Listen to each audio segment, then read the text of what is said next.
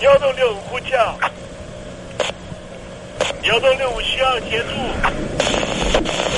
幺洞六五呼叫，幺洞六五需要协助。你在听吗？你在听吗？你在听？你在听？你在听吗？人生如航行，去与返，载满多少故事？你要睡上下铺吗？后面这个地方。如果吵得太烈的话，三天都没有洗澡，真的很累，地上就躺着就睡了。我有看到我父母亲，我现在是要去看父母亲的状况。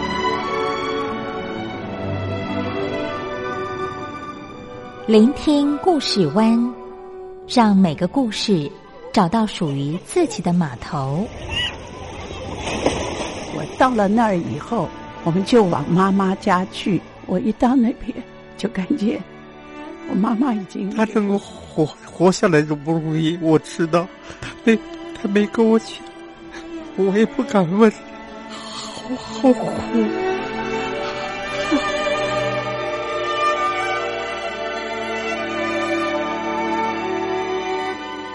聆听故事湾，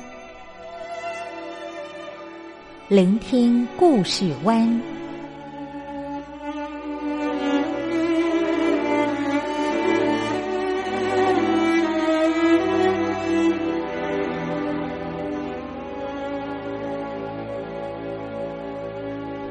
故事总有一个停泊的港湾。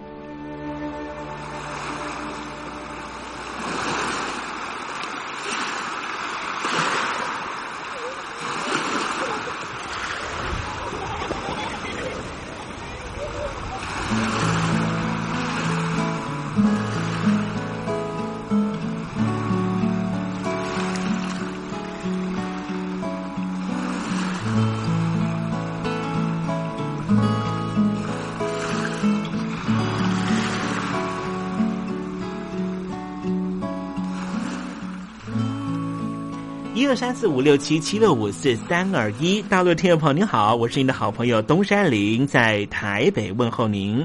正在为您进行的栏目就是聆听故事湾，一二三四五六七七六五四三二一，全年无休，每天在空中为您服务。您在每天的凌晨三点十分，或是傍晚的六点十分，都可以在光华之声频道收听到这个栏目。聆听寰宇趋势，不用太多解释，因为聪明的你心中自有诠释。亲爱的听众朋友，我们的节目早晚各一次，听众朋友你可以选择最适宜的时间，和东山林共度这短暂的五十分钟的时光，就在光华之声的频道空中相见。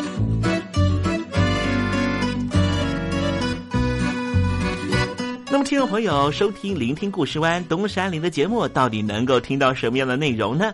尤其啊，我们环宇全世界，焦点放到神州大陆啊，光是整个中国大陆呢，就有将近九千家不同的大大小小的电台了。我们的节目到底有什么不一样的地方呢？嗯，让东山林自吹自擂一下吧啊。宫中频道何其多，赵钱孙李挺能说。热点平地上直播，仔细听来差不多。直播室外领导多，你说他能怎么说？开场才说查黑窝，碰上土狼不敢摸。主播低头翻翻稿，导播左右反复搓，想到孩子泪婆娑。好了好了，都别说，且听东山林怎么说。东山林不是红太狼，也不是那喜羊羊，亲亲海上一叶舟，才能自在自在说。客官呐、你拉把椅子随便坐，袒胸露背床上卧，怎么自在怎么做，就当这是自己家，自己家。睁大眼睛，show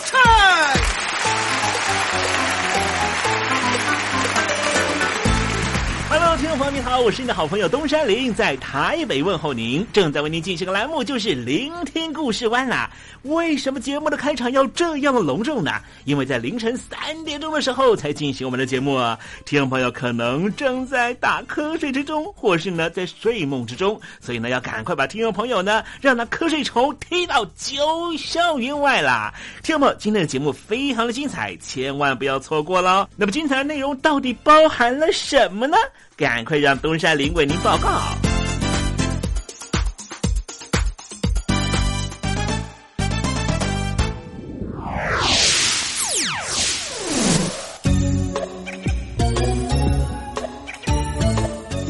星期五，星期五，猴子去跳舞。最近在海外媒体呢，不断的看到一个报道哈，就是说呢，呃，这一次这个新冠状病毒呢，它的病毒结构呢，似乎不是呢天然形成的哈，它很可能呢是人为的方式在实验室里面呢所制造出来的。哇，听起来有没有觉得很可怕哈？难道呢，这是一个生化武器的攻击事件吗？好，待会在实证你懂的环节里面呢，再跟听众朋友谈谈这件事情了。好，今天的节目的下半阶段为您进行的环节就是“军心似我心”啊，这个单元呢是特别为呢在部队里面服务的弟兄姊妹所安排的环节哦。该我你只留下这句活该，情都被你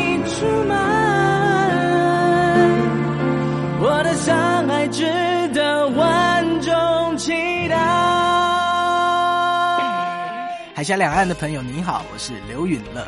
不论你在哪里，不论你正在做什么，都要允许自己快乐哦。我的伤害值得万众期待。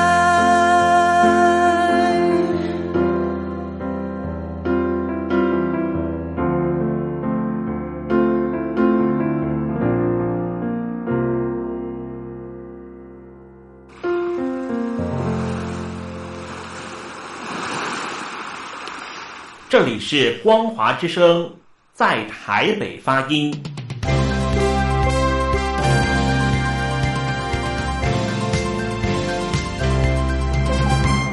现在，请习近平同志讲话。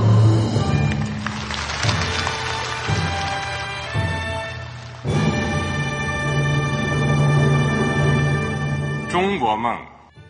必须紧紧依靠人民来实现。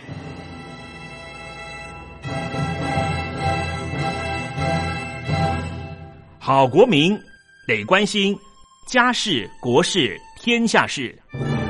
呃，谢谢发言人。我们注意到啊，现在那个外面有很多关于前中央政治局委员周永康的一些消息和报道。我不知道发言人对这个事情有没有什么可以呃透露、可以披露的。国家对于公事啊。不是什么东西都要公示的。我只能回答成这样了，你懂的。作为天津市来说，每年要偿还的这个公路建设的贷款量有多大？哎，这个郝国民，这个偿还得回避时政敏感议题。因为他这个这个事儿，我就不好再说太细。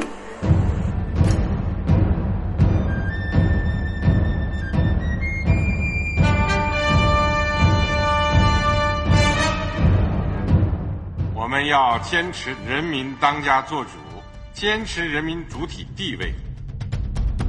任何官方不宜说太细，期望您体谅的话题，尽在时政，你懂的。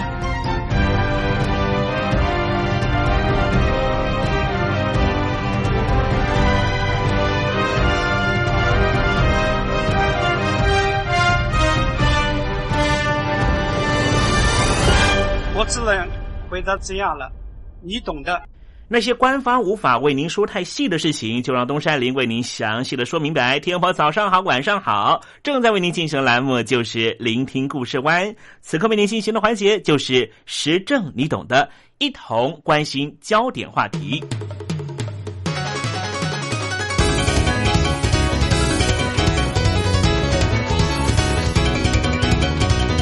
在中东地区肆虐的伊斯兰国恐怖组织，有人说，只要在五年的时间，它就会成为中东的最大势力国。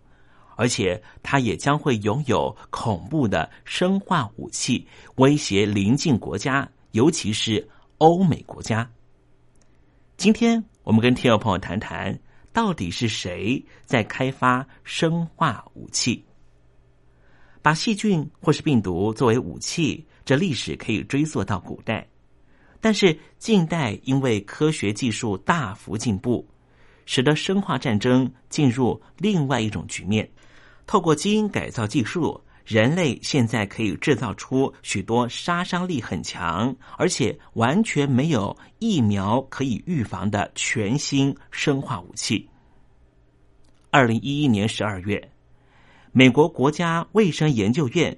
下属的国家生物安全科学顾问委员会，非常罕见的要求美国科学促进会所发行的权威杂志《科学》不要刊登某两个研究团体的论文。这论文发表时间也同时遭到延后。众所皆知，美国是一个民主大国，对于新闻自由、出版自由、研究自由、学术自由都有非常充分的保障。为什么美国国家卫生研究院胆敢犯众怒，要求权威杂志《科学》不要刊登某两个研究团体的论文呢？因为这两篇论文分析到的是超毒性禽流感病毒 H5N1 经过基因改造之后，将可能传染给人类。尽管如此，实际上。在二零零三年开始，全世界已经向世界卫生组织报告的六百三十例的 H5N1 人类确诊病例中，就已经有三百七十五人死亡，死亡率达到了百分之六十。可是，论文在分析 H5N5 经过基因改造之后可以传染给人类，看起来是一个非常中立的科学调查。但是，美国国家卫生研究院担心的是，这篇论文被公开发表之后，可能会有有心人利用这篇论文开始制造大量的生化武器。早在一九九零年代，就有许多篇研究指出，二十世纪初造成全世界两千万人死亡的西班牙流感病毒，很可能卷土重来。而进入二十一世纪之后，有越来越多致命性的病毒被当作生化武器使用。二零一一年，根据美国《纽约时报》的独家报道，曝光了一份秘密文件，上面记载着恐怖组织阿拉伯半岛盖达组织正在研究用蓖麻毒素提炼出化学武器。蓖麻毒素又被称为蓖麻毒蛋白。进入人体之后，将会引起肺水肿，最后可能在低血压和呼吸衰竭中死亡，或是因为吞咽而造成脱水及器官衰竭致死。目前并没有任何的解毒剂，但是已经发展出疫苗。这些毒素只要剂量很少，就会造成人类的大规模伤害。比方说，一九九五年。日本发生了东京地铁沙林毒气事件，造成十三个人死亡，六千三百人受伤。二零零二年，有人企图用氢化物攻击英国的地下铁。二零零六年，在美国地下铁也传出有人用氢化物进行攻击。在大气浓度中，只要含有一百 ppm 的氢化物，三十分钟就会造成死亡。如果超过两百七十 ppm，会马上出现昏迷；如果直接口服五十毫克，就可能直接致死。听众朋友，你有看过《后宫甄嬛传》吗？里面的安陵容最后吞食大量的苦杏仁，不出半天时间就死在宫里，就是因为苦杏仁会产生氰化物，导致死亡。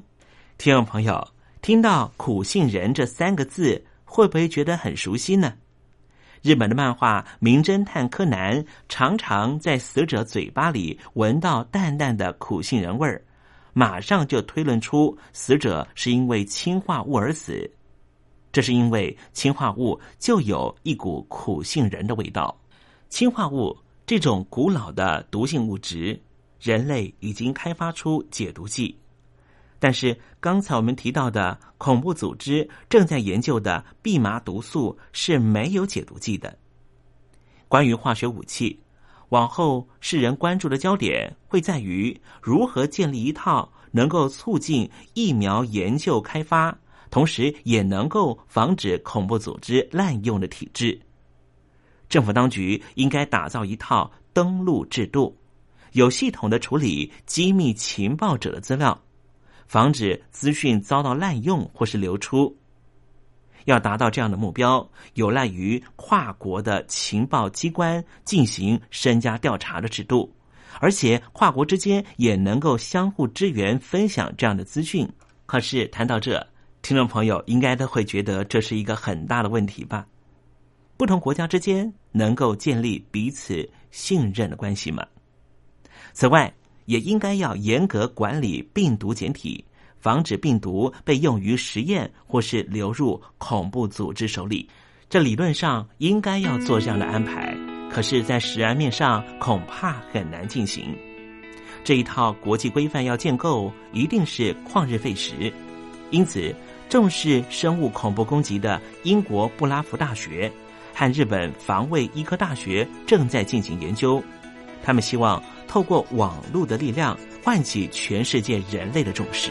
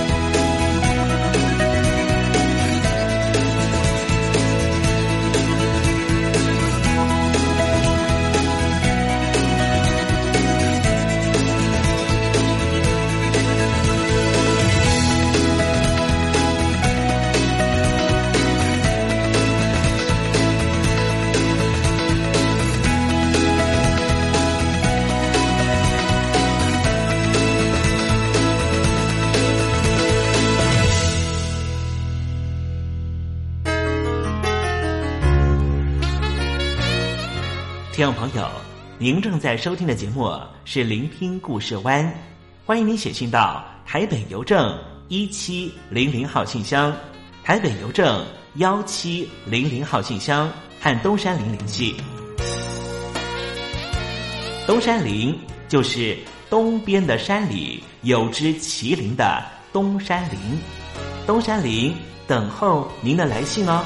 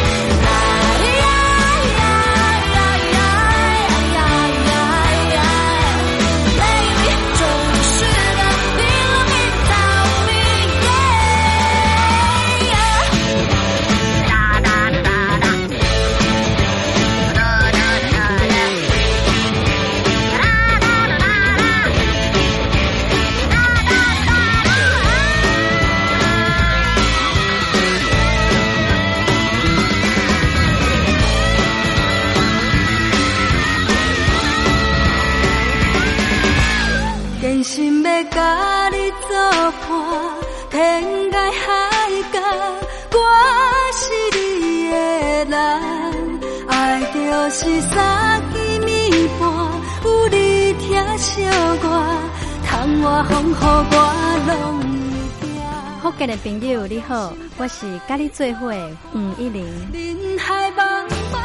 不管你在什么所在，一零提起你，拢爱炸着 radio，因为光华之声永远带你啪啪走哦。我知你的梦，因为你来作伴。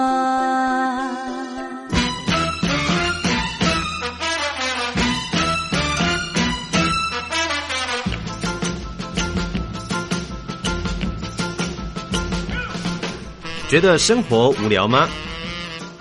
觉得日子无趣吗？给您专业的两岸政治国际新闻，给您精彩的生活娱乐医疗休闲，您要的生活即时信息都在光华之声，贴近光华之声，丰富您美丽幸福的人生。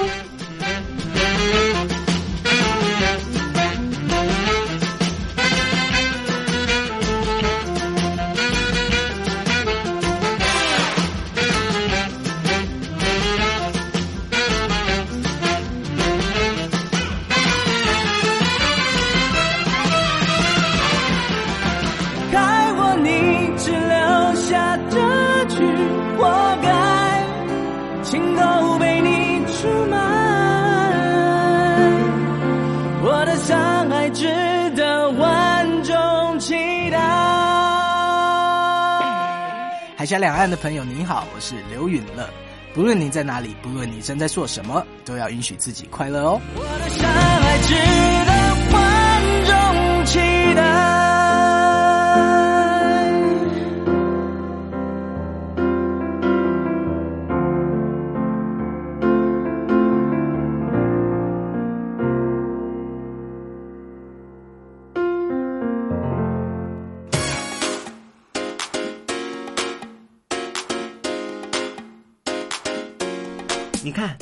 这里有首诗是听众送给我们的。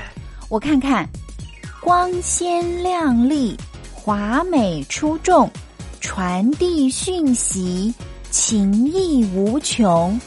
哎，这四个句子的第一个字连在一起就是光华传情。哎，没错，这就是我们光华之声的写照啊！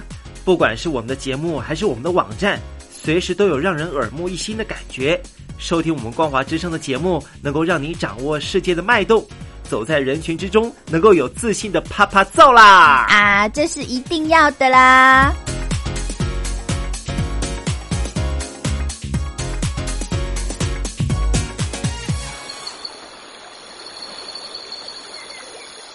正在部队里的弟兄姊妹们，生活还适应吗？吃的还习惯吗？有家乡味吗？夜里爬得起身吗？床好不好睡呢？脱下军装，卸下盔甲，你还记得你自己吗？就让东山林陪你走过这几番寒暑吧。因为君心似我心。黄昏，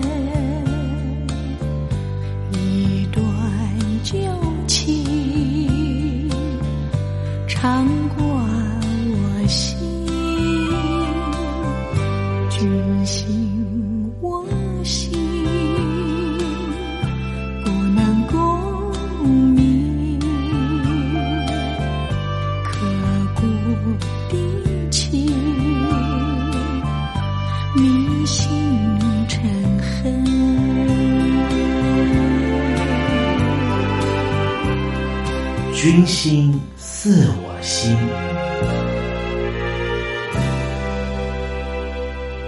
Winners find a way to find and excuse losers。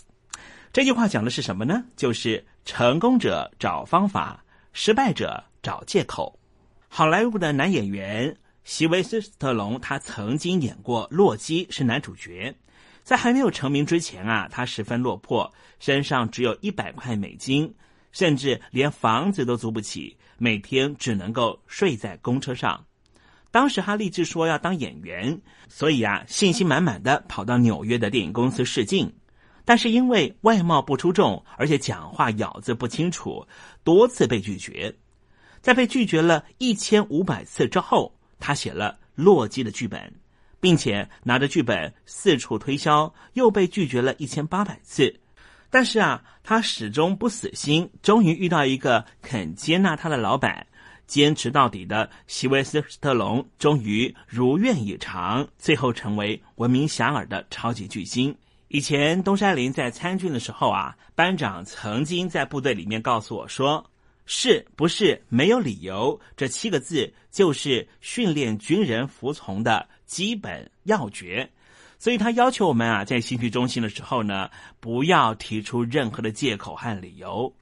虽然说现在听起来似乎不是一个人性化管理的要诀，但是当时的训练让我未来面对人生很多的困难，尤其在工作上面的时候，好像得到了不少的启发。那么今天我们在节目里面就特别邀请到来自于东海大学的彭怀珍教授，告诉我们成功的人他们如何成功，而失败的人又会有哪些比较特别的特质呢？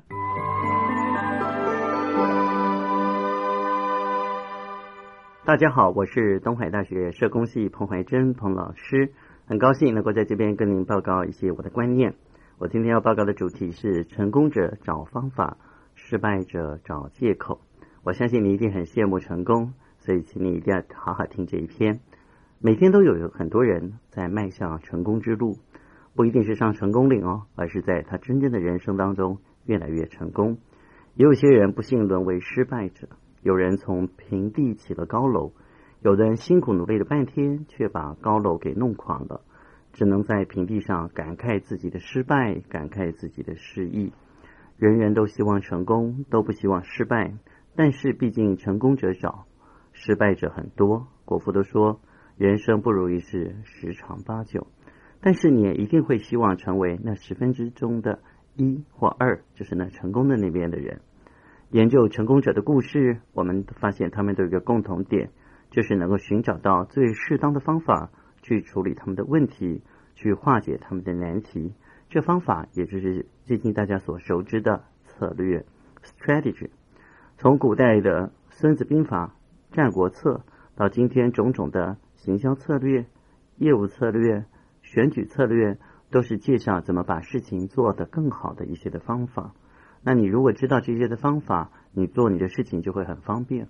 你看姜子牙老早就说六韬三略，六韬就是文韬、武韬、龙韬、虎韬、犬韬、豹韬，就说你做什么事情的时候，能够有很多种方法，能文能武，有的时候像龙，有的时候像虎，啊，有的时候像犬，有的时候像豹。那略呢，也就是说你要有上中下三种策略，也就是说你不要做什么事情只有一种方法，而是能够多想出几种。这样这样子，你可以把事情做得更顺利一些。你从决定目标、确定计划到执行，该注意哪些细节，都赖很好的方法。比如说，你的目标是怎么样的设定，计划是怎么样的确定，怎么样的执行，这些都有许多的细节啊。你要好好的去知道每一种的方法。如果能够见贤思齐，好好努力，一定能够增加你成功的机会，比较容易跻身成功者的行列。你想成功吗？想成为施正荣吗？想成为王永庆吗？或者说你希望在棒球场上能够成为一个非常杰出的打击者，像魏全龙的张泰山，或者是像统一师的某某人 哈，对不对？你都总是很希望成功，丢掉任何阻碍你成功的借口，不要以待在失败者的队伍当中为满足，用积极主动的态度，你就可以享受成功的果实。祝福您成为一个成功的人。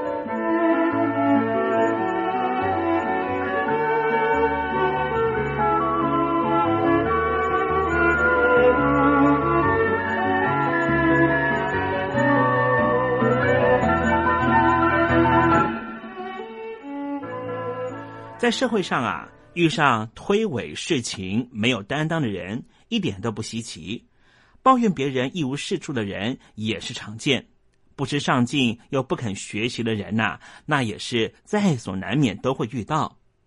如果说要找一个肯吃苦耐劳、肯学习又认真有创意、凡事以服务为初衷的人呐，那真是非常难找。要做一个不甚稀奇的人很容易。学校老师没有教，大家都学得很快，也学得有模有样。要做一个稀奇的人呐，其实并不难，只要观念转个弯，态度调整一下，这些老师全教了，只是大家不愿意老老实实的去做。出了校门，不再有人在你身旁耳提面命，态度应该这样，事情应该那样。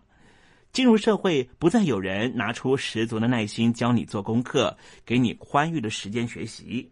一切都得为自己负责，像是一艘从未出过港的新船，要自己去游历汪洋大海。其实，历经多年的社会历练，东山林认为，凡事在于态度。当一个人的态度出现了差池，哪怕他再杰出，必然都会有不为人认可的部分。只要态度调正确了，可说是成功者为成功找方法。而态度不正确，那就叫做失败者为失败找理由。因为个人工作上的历练，在日常生活上，我很习惯对问题采取直接的切片处理。什么叫切片呢？就是单刀直入。单刀直入如何来解决问题呢？就是他最是能够洞察问题的方式。一个被自己定义成问题的问题，当然不能够视而不见、听而不闻、思而不考。除非那个人是别人的问题。话说回来，真正要严加管教问题的是关于自己。要是自己能够管的问题，不就不是问题了吗？我们总是把全部的力气用在对付别人身上，也许从未试过想办法对付自己这个方法。当你把所有的力气花在别人身上的时候，你会发现问题总是永无止境。如果你换个角度，把力气用在对付自己的缺点上，用在自我提升上，顿时所有问题都不再是问题了，因为你将会变成一个消融问题的人，而不是穷于应付问题的人。在过去那么多年工作职场上的经验，我发现有三种主要的工作态度。第一种就是永远以个人利益为前提。而这种工作者往往将自己导向失败。第二种就是以部门利益为重心的人，凡是对他的部门有利，他就会双手赞成；反之，他完全不会理他。这种工作者通常有非常大的门户之见，遇到横向沟通的时候就会出现问题。第三种是以大局为重，以公司的利益为使命，通常是公司最优秀的成员，也大多是可以担大任的精英分子。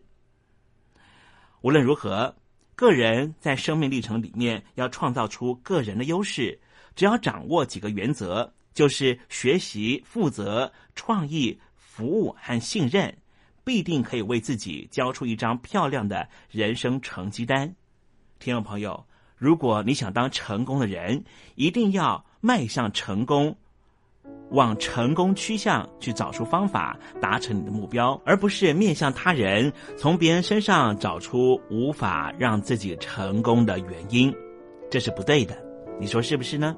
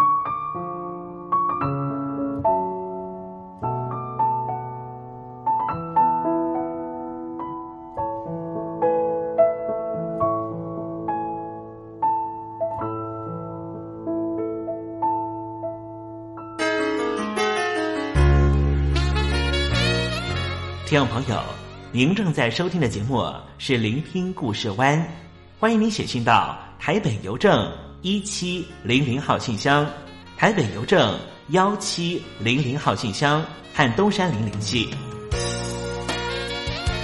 东山林就是东边的山里有只麒麟的东山林，东山林等候您的来信哦。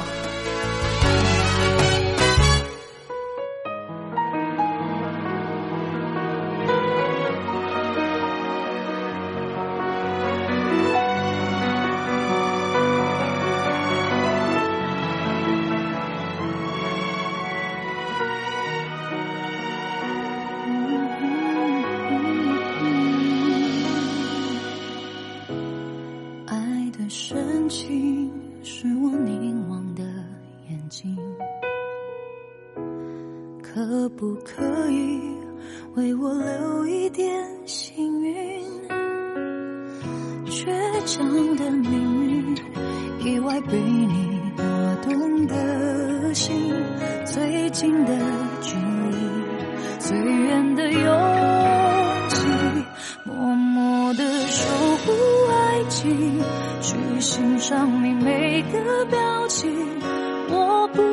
紧张，面对你我才更确定，将回忆全部都收藏观赏，不感伤，没实现的愿望，明天我还能渴望，默默的选择相信，能得到的会有结局。即承诺对话里放下执着。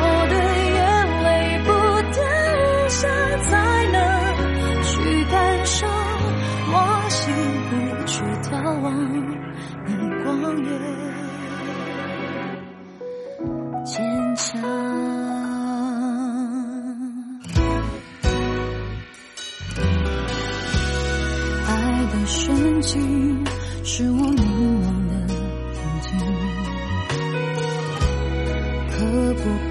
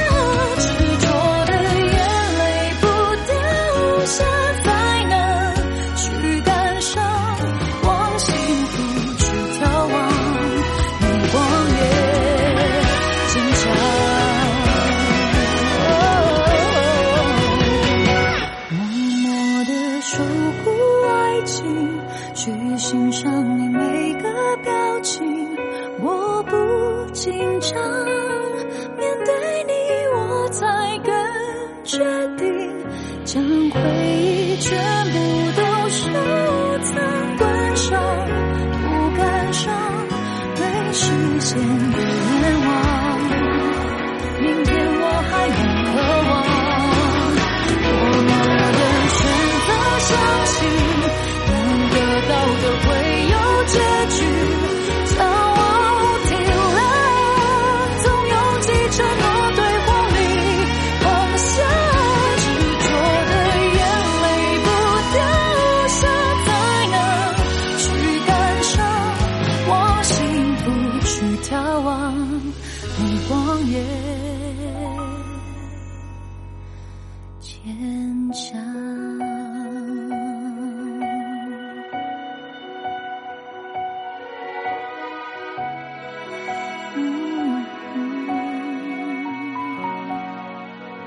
这次啊，源自于中国大陆的这个新冠状病毒的啊、肺炎呢，确实引起了全世界各地呢啊、不一样的恐慌啊。不光是恐慌呢，也造成了我们过去呢耳熟能详的一些演艺圈的人士呢，因此而离开人世哦。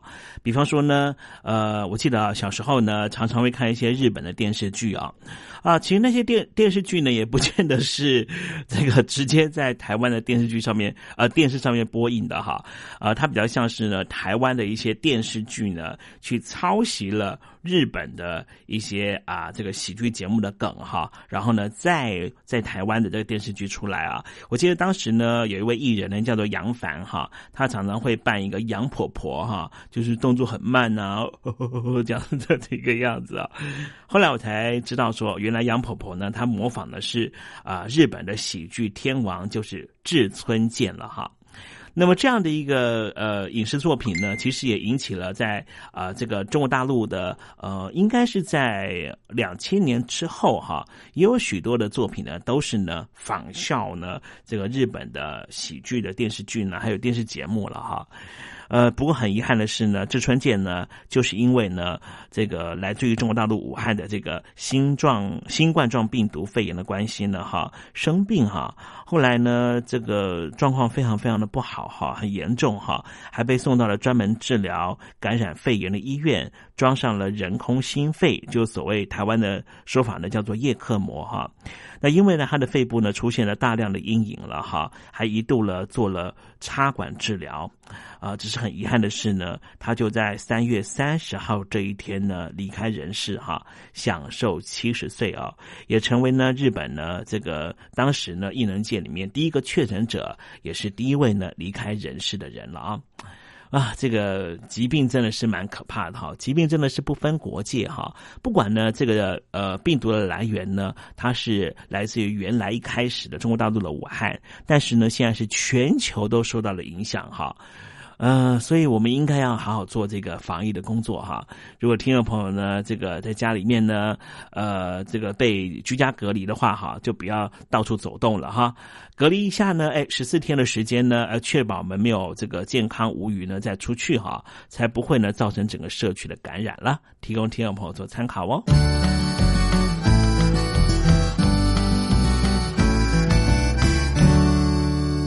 蜡烛有心还惜别，替人垂泪到天明。又到了说再见的时候，一下子东山里也不知道该如何传达心中对您的情意。又看着导播的手势，也看着倒数的时针，突然之间，东山里想到了唐朝诗人杜牧的这一首残断的诗句，只能够借物传达东山林对你的情意了。蜡烛有心还惜别，替我垂泪到天明吧。听众朋友，明天我们同一时间继续在空中见面。东山林诚心的祝愿您一切安好，喜乐。